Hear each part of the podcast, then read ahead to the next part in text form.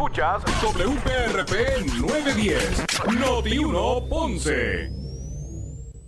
Noti 1 no se solidariza necesariamente con las expresiones vertidas en el siguiente programa. Ponce en Caliente es presentado por Muebles por Menos. Son las 12 del mediodía en Ponce y todo el área sur. Todo el área sur. Y la temperatura sigue subiendo. Luis José Moura ya está listo para discutir y analizar los temas del momento con los protagonistas de la noticia. Es hora de escuchar Ponce en Caliente por Notiuno 910. Bueno, saludos a todos y muy buenas tardes. Bienvenidos. Soy Luis José Moura. Esto es Ponce en Caliente. Usted me escucha por aquí por Noti1 de lunes a viernes a las 12 del mediodía, analizando los temas de interés general en Puerto Rico. Así que eh, gracias a todos por acompañarnos en esta edición de hoy, hoy martes 3 de agosto del año 2021. Así que gracias a todos por estar con nosotros, los que están almorzando, buen provecho, los que se disponen hacia hacerlo eh, también. Así que gracias por acompañarnos. Hoy tenemos varias entrevistas interesantes para ustedes como parte del acontecer, del análisis del acontecer noticioso del día, eh, el que siempre los eh, relacionamos con nuestra región. Así que gracias a todos los que están en sintonía. Como dije, hoy martes, hoy es martes 3 de agosto. De hecho, en el área metropolitana y en San Juan están de pláceme porque hoy, luego de como 18 meses, más de un año, eh, finalmente pues atracó, arribó allá al muelle de San Juan un barco crucero con sobre cuatro mil pasajeros. Así que eh, la compañía de turismo de Puerto Rico pues está está de plaza, al igual que, ¿verdad? Me imagino que el comercio de todo de, de, toda esa zona eh, turística por el regreso de los barcos cruceros. En Ponce también hay expectativa. Vamos a ver cuál, era cuál es la fecha. Le escribimos ahí al director de turismo a ver si nos enviaba una fecha aproximada. Eh, a cuál, será la fecha que se, también se reanudarán en, en, el sur de Puerto Rico, en Ponce específicamente, la llegada de cruceros. Así que arrancó nuevamente la industria de los cruceros en Puerto Rico. Hay varias eh, restricciones y medidas de seguridad por COVID, eh, pero el mundo ha continuado y tiene que continuar. Lo que pasa es que con eh, aspectos que no existían antes, más de seguridad. Así que más adelante pues vamos a tocar este tema. Pero tengo en línea telefónica, hoy nos acompaña en el primer segmento del programa al alcalde de la ciudad de Guayanilla. Me refiero a Raúl Rivera, a quien de inmediato le damos la bienvenida. Alcalde, gracias por eh, acompañarnos aquí en Noti1. Eh, gracias por estar con nosotros. Saludos, saludos Maura, saludos a toda tu radio audiencia, especialmente a Noti1. Este, muchas gracias por la oportunidad siempre brindada para, poder expresarme a través de, de, las ondas radiales. Vamos a hablar sobre el tema de, las escuelas. Está próximo el, el, semestre a comenzar, pero antes sé que eh, habían unas peticiones al que hizo Guayanilla al, al cuerpo de ingenieros con relación a los cuerpos de agua allí. ¿Qué es lo que hay sobre eso, alcalde?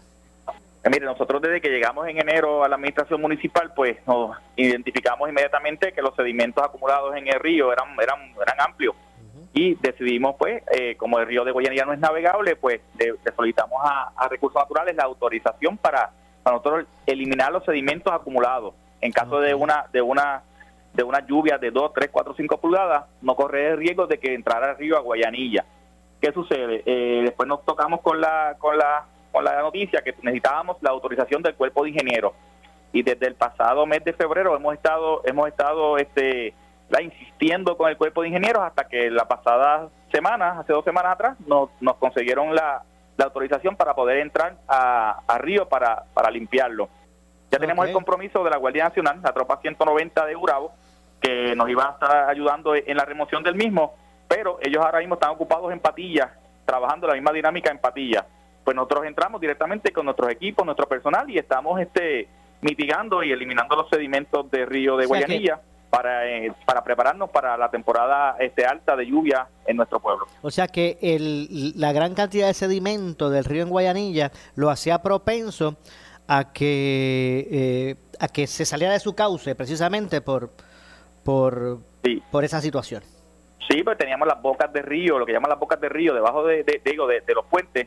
El puente principal de Guayanilla, pues estaba tapada, ya, ya está destapada, ya se han ido eliminando camiones y camiones de, sedimento acumulado allí, que cuando eh, hemos trabajado en las quebradas intermitentes que descargan en el río, las hemos limpiado básicamente en su totalidad, que en caso de que una lluvia fuerte no va a haber ni árboles ni basura que llegue al cuerpo del río y, tapa, y tape la, la, las bocas de, del, del, puente y ese río se desborde en, en, nuestro pueblo.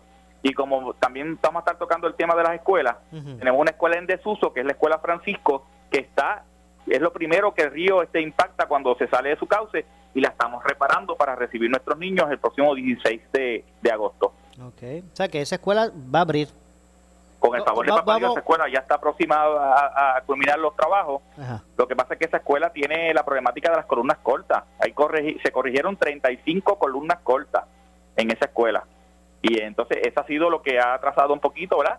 O, bien sabe, no que ha atrasado, que, que la cantidad de trabajo es mayor que las otras escuelas que hemos, hemos trabajado.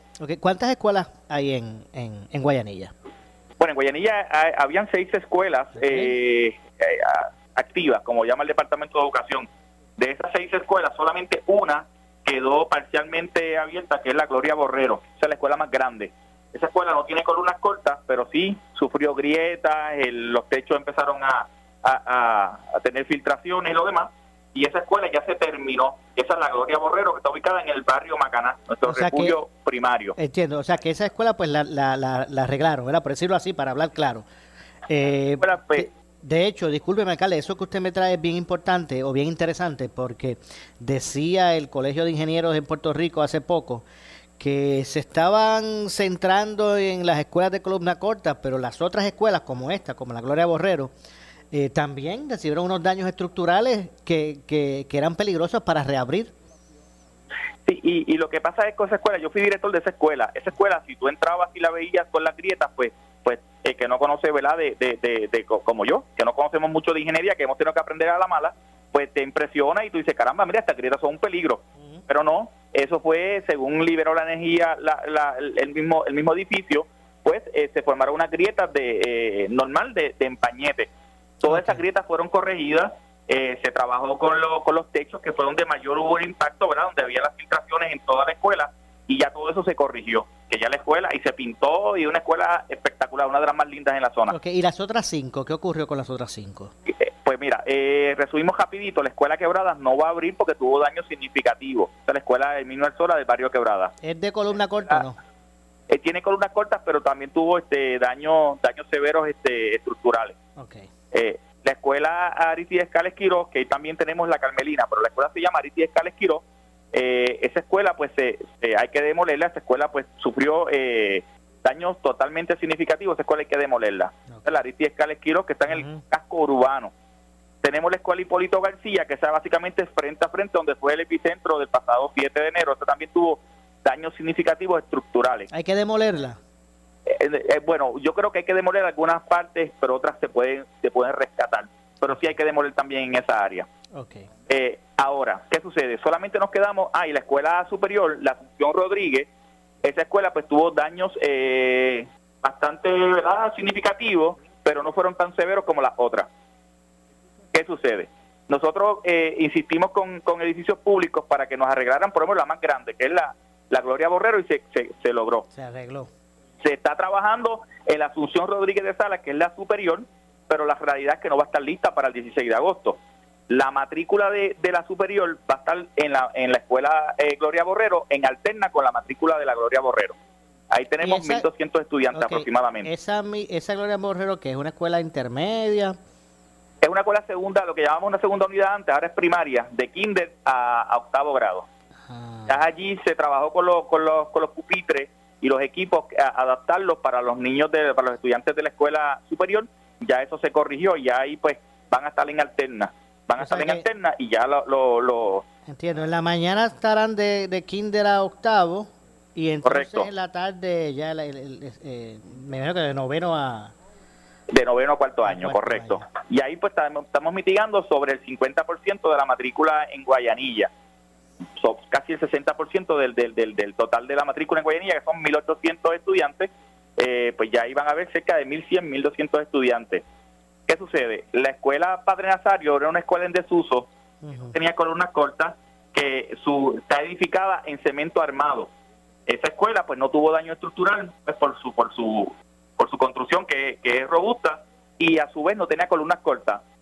Y nos dimos la tarea de arreglar los baños, arreglar los techos, arreglar eh, la pintura, arreglar todo, todo, todo, las barreras arquitectónicas que tenía, eh, todo, todo, todo. Y tenemos una escuela espectacular para recibir nuestros estudiantes de la escuela eh, Dalila Torres, que tiene una matrícula de 100 estudiantes, pero tiene bastante matrícula de educación especial. Y la escuela Herminio Alzola, que tiene cerca de 225 estudiantes, van a estar en alterna en esa escuela. ¿Y esa escuela es de, de, eso es de edificios públicos? No, esa escuela es del municipio. Lo que hicimos fue que el municipio, pues, hicimos eh, los acuerdos con el Departamento de Educación para que el Departamento de Educación pues pudiera operar como escuela. Bueno, pues, pues, municipal. Por lo que usted me dice, luce que van a poder arrancar, que, que afortunadamente en Guayanilla van a poder arrancar los estudiantes a tomar sus cursos. Bueno, el, único el único obstáculo que tenemos es la escuela Francisco Rodríguez.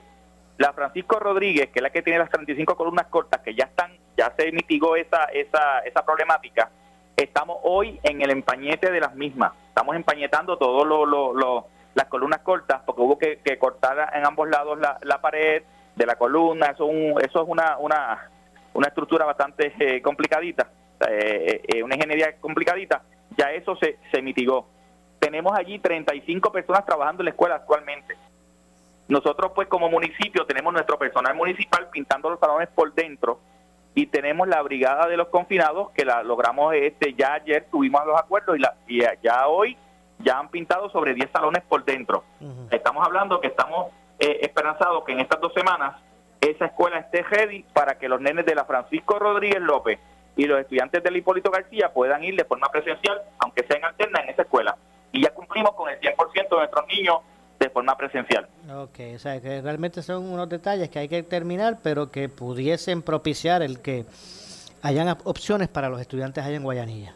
Correcto. Una opción que no me gusta, pero también, ¿verdad? Para no para no discriminar con estos estudiantes, es que los estudiantes de, de esas cuatro escuelas que mencioné, la, la, Hipólito García, la, la, la Escales, la Gloria Borrero y la Asunción, que es la superior, eh, el departamento creó una, una, un andamiaje de no estar lista la Francisco, pues estos estudiantes pudieran ir a los módulos. Eh, no, no, a la escuela, a la escuela Gloria Borrero, por ejemplo, los de la Asunción Rodríguez y Macaná irían lunes y miércoles. Oh, ya la Hipólito y Escales, pues martes y jueves y viernes eh, sería sería virtual para todos o se alternarían el viernes una las dos escuelas. Pero yo vislumbro viendo los trabajos de la de la de la Francisco que eso pues tal vez esperamos en Dios no sea necesario. Okay. Eh, alcalde, cuando usted pues hace recorrido por su municipio, que entra en, cercanía de, ciudadanos, ¿qué le dicen? ¿Los padres están aptos, eh, eh, están este... ¿verdad? están acorde para enviar a sus a sus hijos a, las escuelas hay preocupaciones todavía qué le dicen los padres de estudiantes siempre hay preocupación siempre hay preocupación porque pues casualmente ahora mismo ahora mismo estoy reunido con con huérfanos, que estamos aquí tomando un taller con él y estamos hablando exactamente de eso mismo, preparándonos para esa eventualidad. ¿Está con Víctor Huérfano? Estoy con Víctor Huérfano actualmente aquí ahora mismo en, nuestra oficina, tomando un taller, un taller con él y él explicando a nuestro equipo de trabajo eh, interno eh, eh, pues posibilidades sobre lo que es, la, la, secuela de temblores, las proyecciones futuras y algunos y algunas ideas que, que nos está brindando que le estamos cuestionando. Pero volviendo a tu tema, a tu pregunta, sí, sí como padres, los padres siempre van a tener eh, esa, esa mentalidad, esa preocupación, porque lo que pasó en la escuela en Guánica, lo que pasó en la gripina seda, eso pudiera estar pasando.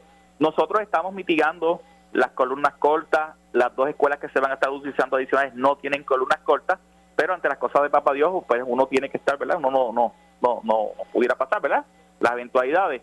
Eh, pero sí, eh, muchos padres han, han, mostrado su, ¿verdad? su preocupación, pero tenemos muchos padres que quieren llevar sus hijos a la escuela. Y los mismos estudiantes eh, manifiestan que ya quieren estar de forma presencial para ver sus amigos, para socializar, para tener una vida diferente. No, no, no cabe duda, yo hacía una, una relación, alcalde, los otros días eh, eh, con relación a, los días lectivos que han tenido los estudiantes en los últimos años del sistema público de enseñanza, ¿verdad? Aquí en la isla, yo decía, bueno, de María, el estudiante que entró a high school, a, noveno, décimo grado, el, el año del huracán, de, aquí para allá, yo, eh, no, no ha pasado por la, por, la escuela superior por, por tantos días que se redujeron, primero con el huracán, después con los temblores y ahora con la pandemia.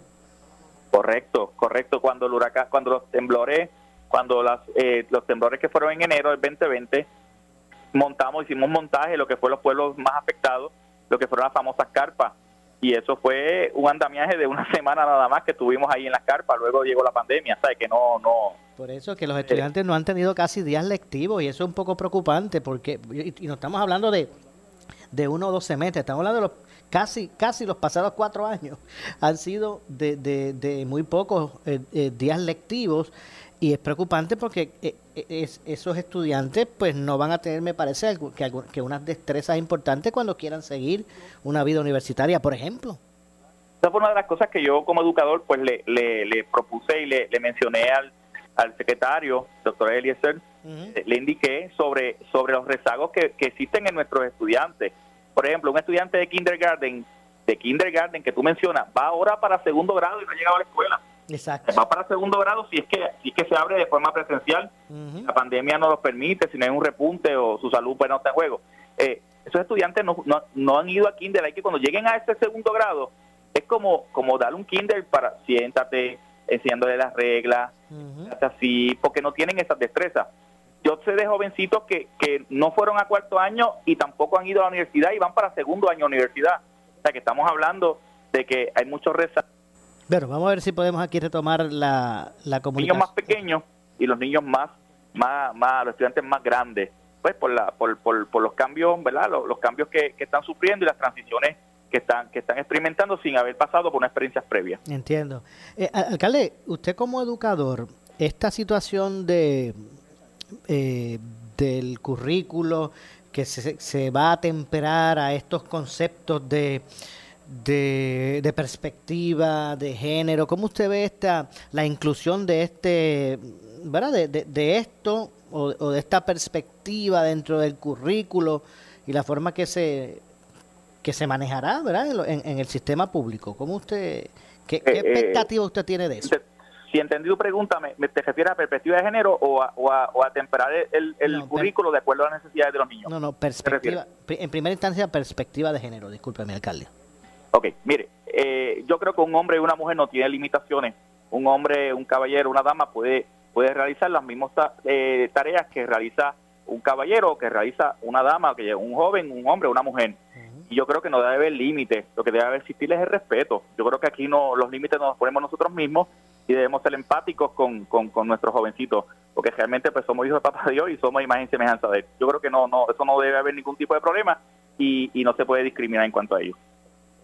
Ok, entonces, eh, ¿eso, ¿eso es lo que se va a enseñar en, en las escuelas o es que se va a propiciar un ambiente eh, que garantice eso mismo que usted dice, que, que las personas son iguales, que, que, no se debe discriminar por género, es que se, se genere ese ambiente o es que eso es lo que va a constar en el currículo, eso es lo que no... Bueno, es que se supone es que se supone que eso siempre sea se haya sido la, la, dinámica de toda la escuela. Exacto. Puedo tomar el ejemplo de la escuela que yo dirigía. Nosotros teníamos una escuela donde teníamos un programa de, agresivo de bellas artes. Había coro, había banda, había eh, baile, y había estudiantes que no les gustaba eso pero habían jovencitos, niños y niñas que le gustaban eso y se le hacía y se le ajustaba y se le hacía sentir importante. Teníamos un programa de agricultura que básicamente va referido hacia los niños. Habían niñas que se integraban y eran tan efectivas como los niños, pasaban trimmer, trabajaban con, con, herramientas pesadas que tradicionalmente lo trabajan un niño y eso se hacía en el marco de, respeto, en el marco de, que... Claro. De hecho, discúlpeme, alcalde, y, que lo interrumpa, y qué bueno que es así, esa escuela que usted dirigió. Cuando yo estaba en la escuela, básicamente a las chicas las ponían en economía doméstica, en economía doméstica y a los chicos en artes industriales. Y a eso voy. Teníamos un programa de economía doméstica que ahora se llama Vida en Familia, donde los jovencitos hacían sus costuras, hacían sus platos, y ellos mismos iban, y yo participaba con ellos, los, niños varones, me decían, mister, mira, aquí esto me quedó mejor que ella, o ella le quedó mejor que el mío, y hacían una dinámica espectacular. Lo que pasa es que es el marco de respeto. O sea, aquí lo que es que tenemos que, que respetar, que, que tú mencionas, la perspectiva de género. Tanto una dama como un caballero tienen igual condiciones e igual habilidades. Hay cosas que una niña tiene unas habilidades superiores a otra niña y un niño tiene superiores a otro, habilidades, pero todos tienen una habilidad. Entiendo. Acá le, pregunto finalmente, para no tomarle más tiempo, en términos de lo que es el, el COVID y la vacunación, los empleados municipales, eh, ¿se les requiere la, las vacunas o, o cómo, cómo, es que se trabaja en Guayanilla? Y, le pregunto por lo, la, la, orden ejecutiva del, del gobernador. Ok, nosotros desde, desde pasado enero que empezamos, nuestros estudiantes, eh, nuestros eh, empleados municipales están de forma presencial. Aquí no hemos tenido, si acaso, uno que otro empleado de forma virtual, que son los, los compañeros de que trabajan en epidemiología. Eh, aquí son bien poquitos los empleados que no están vacunados, creo que son de un, de un universo de 320 eh, y pico empleados, siete son los que no están vacunados. ¿Qué le requerimos nosotros? La alternativa de que se vacunen. Pero después eso ya es una, es una decisión bien particular de cada cual. Ahora, si la persona no quiere vacunarse, pues se le, se le va a requerir una, una, una prueba de COVID negativa pero no estamos aquí obligando a nadie a que se vacune, pues es algo bien particular y bien propio de okay. ¿Y, esa prueba sería eh, con qué frecuencia? Pues sería, sería pues, eh, según la orden ejecutiva, todos los lunes, nosotros estamos requiriéndola cada dos semanas. Ok, exacto, con un tiempo, un tiempo más de, vigencia. Sí, sí. Entonces, en cuanto a los casos de COVID-19, durante el mes de julio tuvimos 15 casos y actualmente tenemos 9 casos activos y entre esos casos activos son dos que son viajeros. Estamos hablando que son siete residentes de Guayanilla que están que están este infectados de COVID, pero dos de ellos, que son los nueve, eh, son viajeros, son dos dos niños que ya habían llegaron a Puerto Rico ya con el con el con el virus. Esto tenemos nueve casos. Tenemos 76% de, de, de nuestra población vacunada. Ah, eso está muy bueno. Que estamos estamos y el próximo 13 de agosto tenemos otra vacunación eh, eh, masiva para los que quieran así vacunarse, que va a ser en nuestra plaza pública. Y esto, en cuanto a eso, pues estamos, estamos muy bien, estamos muy bien. Entiendo, bueno, pues obviamente qué bueno que, haya ese entusiasmo por la vacunación allá en Guayanilla. Ojalá y otros municipios pues también lo vean así. Me entiendo que un 76% es un porcentaje de los mayores que debe haber en... en sí, tenemos actualmente 11.769 eh, personas vacunadas. ¿De, de, cuál, de, cuánto es la, la, población, alcalde? De un, de un, de, habido para, de 15.574 ha habido para vacunarse. Okay, de, 12 años o menos no, no, no están, este, todavía no, no se pueden vacunar. Entiendo, bueno. Alcalde, gracias, gracias por... Ahora, agradecido, agradecido, un abrazo a toda tu audiencia, a tu equipo de trabajo y que Dios me lo siga Y envíeme un saludo ahí al doctor Víctor Huérfano. Seguro que sí. sí.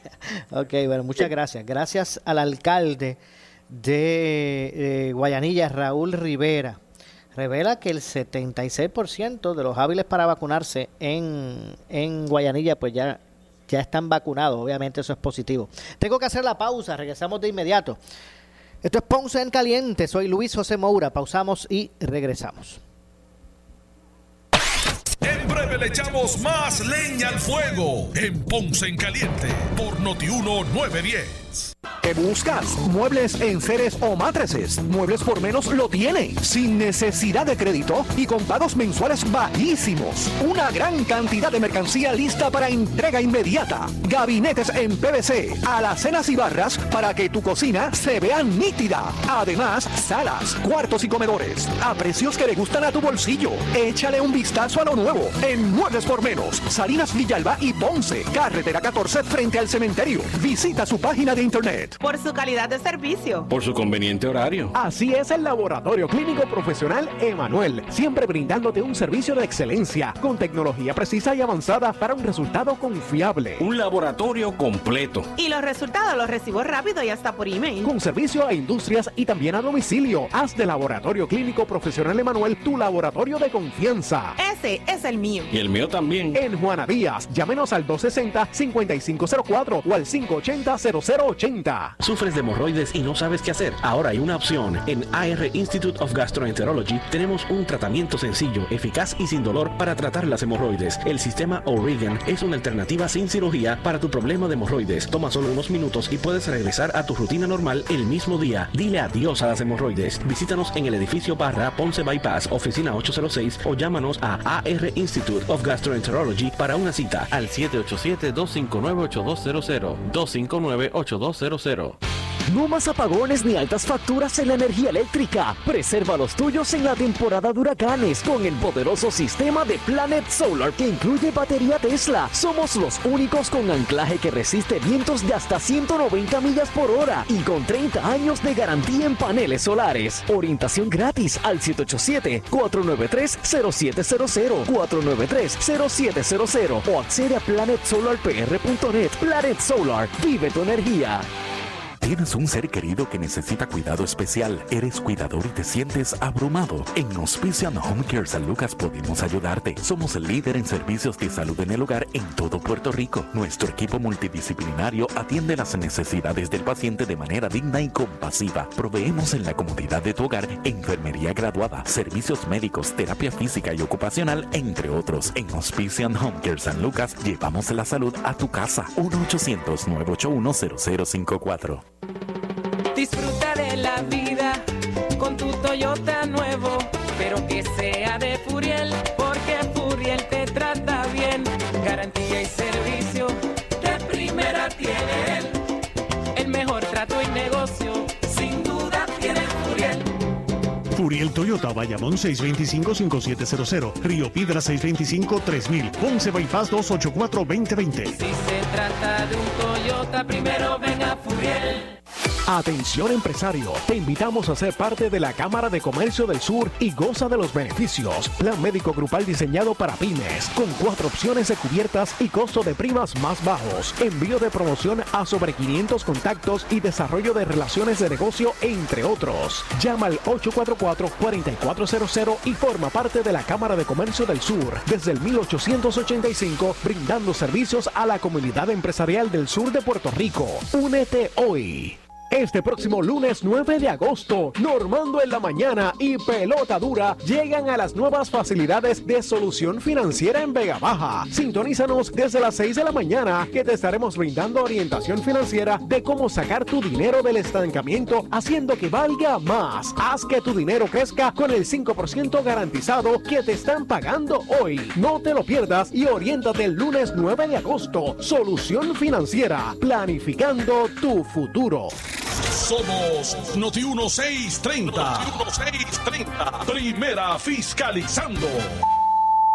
Noti 1630 presenta un resumen de las noticias que están impactando a Puerto Rico ahora.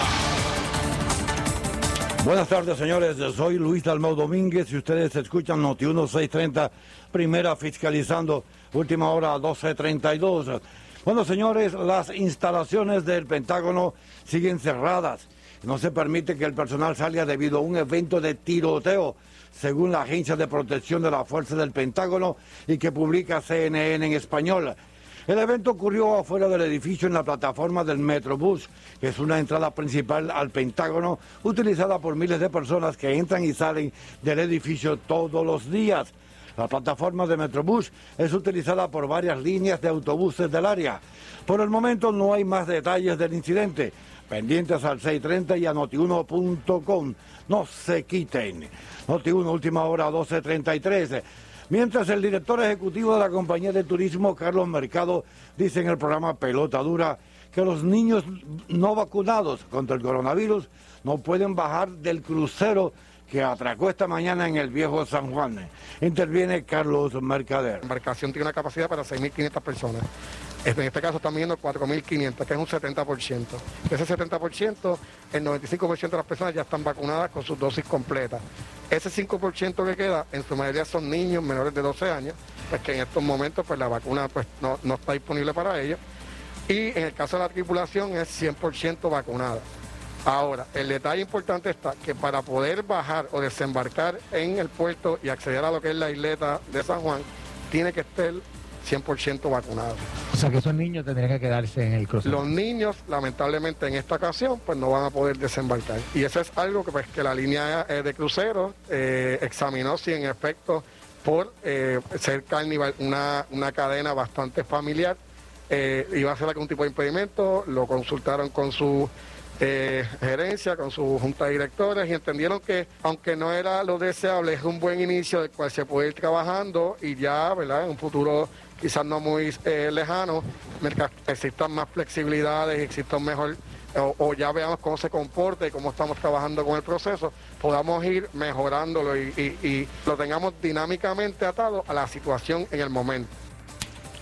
Y finalmente, el ex gobernador del Partido Popular Democrático, Alejandro García, resalta en el programa Sin Miedo el impacto que recibe la economía de la isla con la visita de cruceros con miles de turistas. Interviene Alex Delgado. Un día que había cinco o seis barcos, se rompió el récord en aquel momento de... De, De acuerdo. Ah, simultáneo, simultáneamente. Eso representaba más al día más de un millón de dólares que se quedaba en el viejo San Juan. O sea, que se quedaba en la economía de Puerto Rico. Pues, hoy, este barco que tiene alrededor de 5 mil personas, pues estamos hablando de, de- de cientos de miles de dólares que se quedan en la economía de Puerto Rico, que entran a las cajas registradoras de San Juan, que entran a los bancos puertorriqueños, que, que van en salarios a los puertorriqueños que trabajan aquí, etcétera. Y eso es pensando en los del viejo San Juan, como decía Carmelo. Pero eh, los tours que van a Toro Negro. Hay van- guagua. Hay guaguas eh, frente a donde está el barco, eh, hay guaguas de estas que dan este tours y esperando que los turistas para entonces llevarlos a otras partes fuera de lo que es el casco. Hay allí en, en, en Loíza, hay un parque que eh, eh, Julia que habilitó donde le dan clases a los turistas que vienen de los barcos, que se montan allí a coger clases de bailar bomba. Y, y es un éxito para el municipio de, de, de, de- de Loíza, ¿verdad? Y algo novel para el municipio de Loíza, que la gente que llega a los barcos del Viejo San Juan también va a Loíza. O sea que estamos hablando de, de, una, de un impacto económico que se diversifica dentro de la isla. Noti 1, última hora, 12.35. En breve le echamos más leña al fuego en Ponce en Caliente por Noti1 910. La fábrica de Matres Global extiende su oferta, una oportunidad para retomar mejores noches de descanso ahorrando. Escoge una comodidad entre firme, suave o ultra suave, también reversible o no reversible. Aquí sí que hay variedad. Con la compra de un matres de la línea Body Comfort Ortopédica, recibe un 70% de descuento con 15 años de garantía incluida. Además, matres ortopédicos desde 99 dólares. Oferta válida hasta el 3 de agosto en sus 19 tiendas, incluyendo su nueva tienda en Guayama en el Molino Shopping Center. Pregunta por sus programas de financiamiento disponible hasta 60 meses, 0% APR o compra hasta 3 mil dólares y llévate la mercancía en la a tu casa sin verificación de crédito. Ciertas restricciones aplican, detalles en las tiendas. Globalmatres.com 787-837-9000 787-837-9000 Buenas noticias, Laboratorio Clínico Profesional Emanuel en Juana Díaz reabre sus puertas en barrio Río Cañas Abajo, carretera número 14. Luego de meses en remodelación, volvemos con nuestro servicio de excelencia y más cerca de ti. Visítanos desde las 5 y media de la mañana y abierto los sábados. Laboratorio Clínico Profesional Emanuel en Juana Díaz, un enlace entre el médico y su salud. Barrio Río Cañas 580-0080 y también en Guayabal 260-5504. Síguenos en Facebook. ¿Qué buscas? ¿Muebles en seres o matrices? Muebles por menos lo tiene, sin necesidad de crédito y con pagos mensuales bajísimos. Una gran cantidad de mercancía lista para entrega inmediata. Gabinetes en PVC, alacenas y barras para que tu cocina se vea nítida. Además, salas, cuartos y comedores a precios que le gustan a tu bolsillo. Échale un vistazo a lo nuevo en Muebles por Menos, Salinas Villalba y Ponce, carretera 14 frente al cementerio. Visita su página de internet. El área sur está que quema. Continuamos con Luis José Moura y Ponce en Caliente por el 910 de tu radio. Bueno, estamos de regreso. Soy Luis José Moura. Esto es Ponce en Caliente. Usted me escucha por aquí por Noti1 de lunes a viernes, por el 910 de Noti1, de lunes a viernes a las 12 del mediodía, de 12 a 1, a- eh, analizando los temas de interés general en Puerto Rico, siempre relacionando los mismos con nuestra re- región. Bueno, y en este, en este segundo eh, en esta segunda parte del programa, vamos a conversar en esta ocasión con el alcalde de la ciudad de Guánica. Tengo línea telefónica al alcalde Ismael Titi Rodríguez, a quien de inmediato le damos la bienvenida. Saludos, alcalde. Buenas tardes. Saludos, Maura. Saludos a todos los amigos que nos sintonizan. Gracias por atendernos, alcalde, y, estar con nosotros por aquí por Noti1. Eh, bueno, estamos a las puertas del inicio del curso, curso escolar. Obviamente, si hay uno de los pueblos que más impacto recibió de, los sismos en cuanto a la infraestructura de educación es el municipio de Guánica. Eh, ¿Cuál es el estado de situación eh, en cuanto a las escuelas allí en este momento, alcalde? Pues el estado actualmente, precisamente ayer tuvimos una vista popular junto al secretario de Educación, también estuvo presente el director de, de OME, junto a la senadora Marely González y también el senador Ramoncito Ruiz. Eh, estuvimos en la escuela María Luisa Matuga, como todos saben, antes de los, terremotos habían siete escuelas funcionando en nuestro pueblo de Guánica. Eh, de, la, de todas estas escuelas, la única que no tuvo daños mayores fue la escuela eh, María Luisa Matugal, que fue donde estuvimos en el día de ayer, es la escuela ahora mismo con, hablando como el todo el escenario, ¿verdad? Y, yo sé que eh, la gente dice, pero el escenario, pues, pero quiero explicarme en ese sentido. El escenario actualmente es para el 16 de agosto tener las siete escuelas en la escuela Maravilla Matuga junto con la escuela colindante, que es la escuela Yeita García. Eh, estarían dos escuelas el lunes, los lunes, dos escuelas los martes, dos escuelas los miércoles y una escuela los jueves, que sería un total de siete escuelas. El horario siete y media a dos y media y de eh, dos y media a, cinco y media. Eso es una logística que está trabajando el Departamento de Educación, también de desinfección, donde también nosotros como municipio vamos a estar colaborando y poniendo a disposición a los empleados del manejo de emergencia, específicamente aquellos empleados que están eh, trabajando lo que es la desinfección de, lugares públicos o lugares donde se concentran un, número de personas eh, bastante grande, ¿verdad? Como supermercados, comercios pues vamos a estar nosotros también colaborando con el departamento en ese sentido, desinfectando constantemente el área de la escuela eh, María Luisa Mastuga. ¿Por qué digo que es el peor escenario actualmente? Porque hay una posibilidad grande de que antes del 16 de agosto tengamos lista la escuela Franklin Delano Roosevelt. Es una escuela en desuso pertenece al municipio.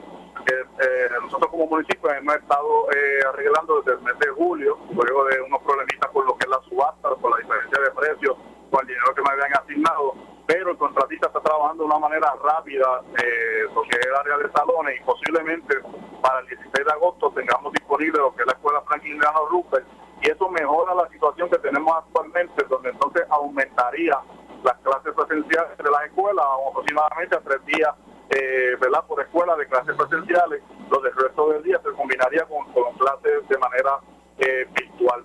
Mientras eso pasa, también se está trabajando con, la, con lo que es la construcción de unos módulos en, en los terrenos de la escuela Gripinacera. La escuela Gripinacera, como todos saben, fue la escuela eh, que fue totalmente devastada eh, por el terremoto del día 7 de enero, ya se hizo el proceso de demolición se están construyendo allí unos módulos que se esperan, por según la información que recibí en el día de ayer, que estén listos para noviembre. Eh, mientras eso se da, yo también le hice una petición también al secretario de Educación ayer en, la vista ocular, donde él me da la luz verde de que yo pueda solicitar y que tenían los fondos para las peticiones que yo pueda realizar para, para mejorar la situación. Y le solicitamos de que se evalúe lo que es la escuela de fraternidad, que es otra escuela que estaba en desuso, que entendemos que no sufrió daños mayores. Eh, él nos indicó de que, con nuestro contratista hiciéramos la evaluación y, nos hiciéramos el estimado de costo de lo que es los arreglos de la escuela fraternidad. Nosotros hemos demostrado con la escuela Franklin que podemos actuar más rápido. Eh, nos pidió que hiciéramos ese estimado y lo vamos a estar haciendo esta semana para ver si nos asignan los fondos para arreglar la escuela de fraternidad y así tener también más alternativas de clases presenciales en nuestro pueblo. El resto de las escuelas, Mora, eh, mencionamos también el día de ayer, eh, eh, hay escuelas que no conllevan demoliciones, que tuvieron daño eh, por lo que es el problema de la columna corta, pero estamos en el proceso, según la información que nos brindaron ayer, de que FEMA está, va a estar evaluando esas escuelas para ver si los daños que tienen esas escuelas eh, en costo son mayor que el costo de, de, de, de, la escuela, sino del, del, precio de adaptación eh, de la escuela. si, el- si los arreglos, el costo es mayor de lo que cuestan las escuelas, pues no crearía un problema. Pero eh, según lo que yo he visto, la mayoría de las escuelas no debemos tener ese problema. Eh, debemos tener eh, esas escuelas, si, si actuamos de manera rápida y se soluciona el problema de las columnas cortas, son escuelas que van a ser alternativas en un futuro, espero yo, cercano, para, para que también vuelvan otra vez a brindar lo, lo que es las clases. Bueno, pues así que aunque obviamente, según lo que usted nos está diciendo, se están buscando, ¿verdad? Muchas alternativas, pues el peor de los escenarios sería que todas estuvieran en la McDougall con un día de clase presencial, los restantes cuatro días serían de, De manera virtual. de manera virtual. Ese sería, ¿verdad? El, como usted nos dijo, el peor escenario. Actualmente y eso es lo que tenemos actualmente pero con mucha esperanza de que, de que eso mejore en los próximos días y, y es, lo que estamos trabajando. Actualmente eh, ahora mismo estoy subiendo hacia San Juan para firmar un contrato con, con, con OME referente a, a, a- a esa escuela sobre unos cambios de órdenes y todo lo demás eh, para seguir agilizando eh, esa escuela y que, ten- y que, y que podamos tener eh, más días de clases presenciales eh, en nuestro pueblo para nuestra para nuestra escuela ¿Cu- ¿Cuán difícil se ha hecho por ustedes los alcaldes el que, como ese contrato que usted va a ir a firmar ahora a San Juan, eh, o sea, cuán difícil se ha hecho eh, eh, eh, poder completar los procesos para que esos proyectos arranquen? bien difícil. Pero Rodrigo Mora se ha hecho bien difícil, una burocracia total. Todo esto ha conllevado un proceso de donde nos dicen a nosotros eh, que busquemos nosotros los contratistas, que hagamos la- la- el estimado del costo de, de- los arreglos. Cuando los sometemos los, los, estimados, ellos envían sus propios ingenieros y nos, nos hacen una contraoferta.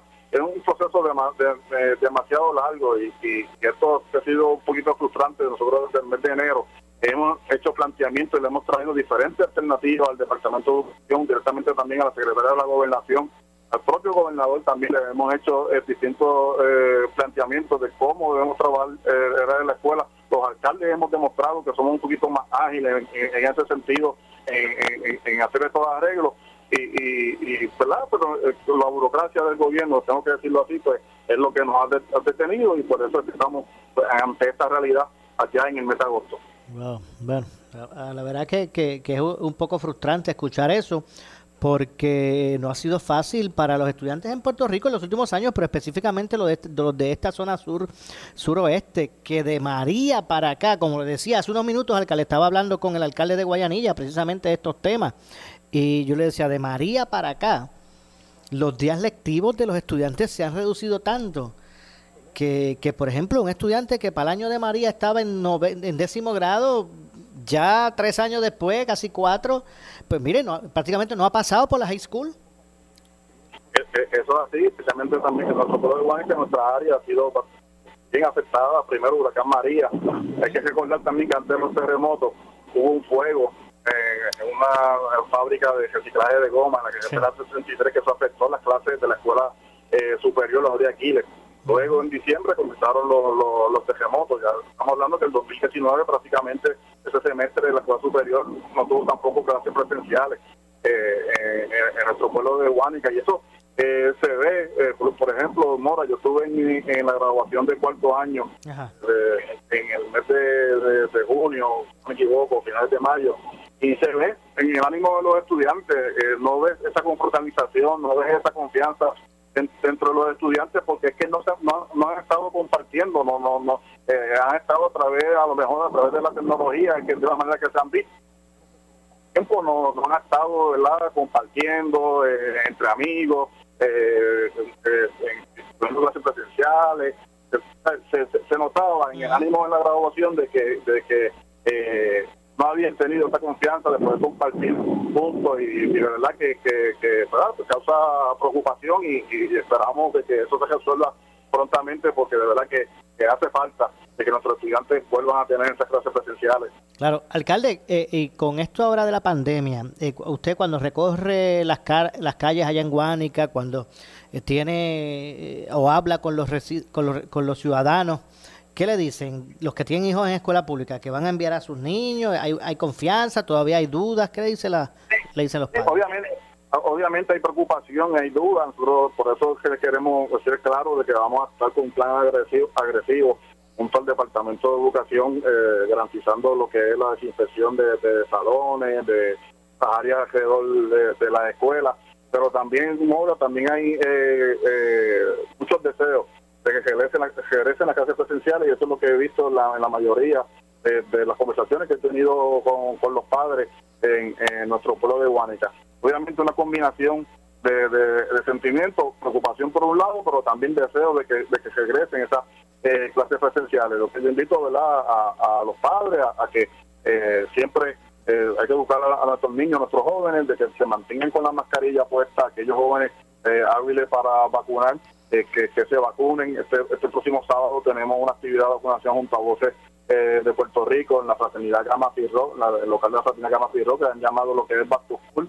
Eh, pueden ir a vacunarse todo tipo de personas que no se haya vacunado, pero eh, queremos, ¿verdad? La estrategia también es dirigida a aquellos jóvenes de, de que estén hábiles para, para vacunarse y niños que, que acudan a vacunarse para que eh, puedan este, regresar a las clases presenciales. Entiendo. Finalmente, alcalde, sobre este mismo tema de, de- de la pandemia, los empleados municipales en, en Guánica, ¿se les exige que tengan la, vac- la vacuna puesta para ir a trabajar o, o cómo es? ¿Cómo es la cosa?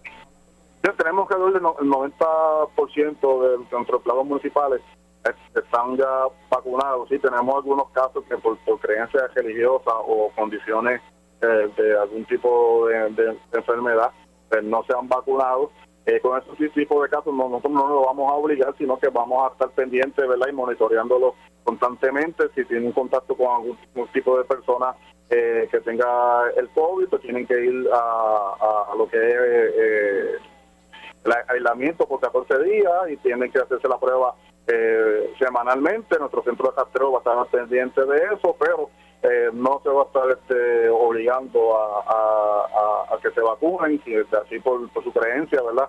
Ellos entienden que no, no deben hacer, pues nosotros no vamos a, intervenir en, en ese Ok. sentido. Pero esos que decían no, no vacunarse, ¿se les va a exigir que lleven pruebas eh, negativas de, de, de COVID o no?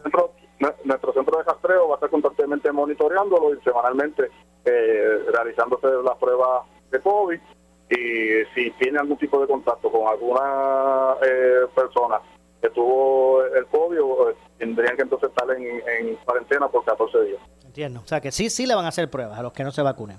Sí, sí. Entiendo. Alcalde, gracias por, por atendernos. Suerte con la firma de ese, de ese, ¿verdad? De ese cambio de orden por allá, porque no le vaya a venir con algo nuevo que, que, que, que- que posponga. Sí, no, esperemos que no. bueno, gracias, alcalde.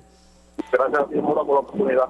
Igualmente, muchas gracias. Gracias al alcalde de Guánica, eh, eh, Ismael Titi Rodríguez, que como acaban de escuchar, ahora mismo se dirige a San Juan, allá al área metropolitana, para firmar eh, contratos de cambios de órdenes para las escuelas que se están reparando allí. Así que continúan estos procesos. Todos esos proyectos grandes tienen siempre, terminan con cambios, cambios de órdenes. Así que, y en ocasiones no es una, se hacen en más ocasiones. Así que vamos a ver si estos procesos se agilizan. Como ya ustedes escucharon, en el caso de Guánica parece, ¿verdad?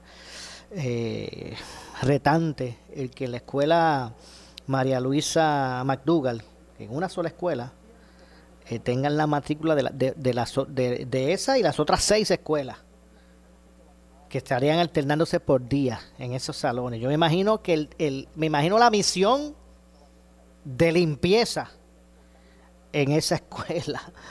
Vamos, porque estarían alternando cada día una escuela diferente, ¿verdad? Estudiantes de una escuela diferente, que en el caso de Guánica tendrían obviamente entonces sus estudiantes días presenciales, solo uno en la semana.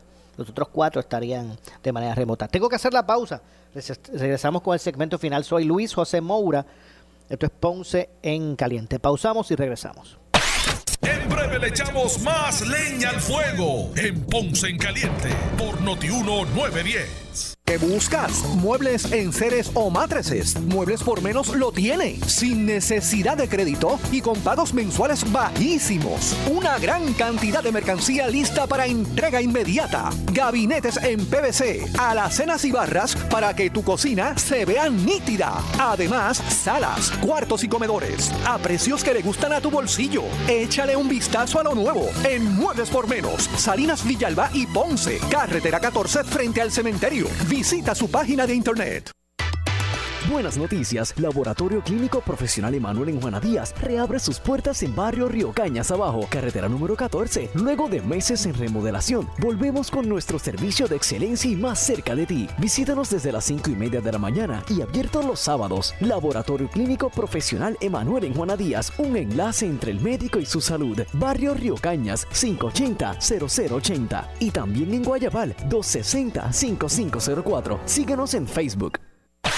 El área sur está que quema. Continuamos con Luis José Moura y Ponce en Caliente por el 910 de tu radio. Bueno, estamos de regreso ya en nuestro segmento final. Soy Luis José Moura. Esto es Ponce en Caliente. Usted me escucha por aquí por Noti1.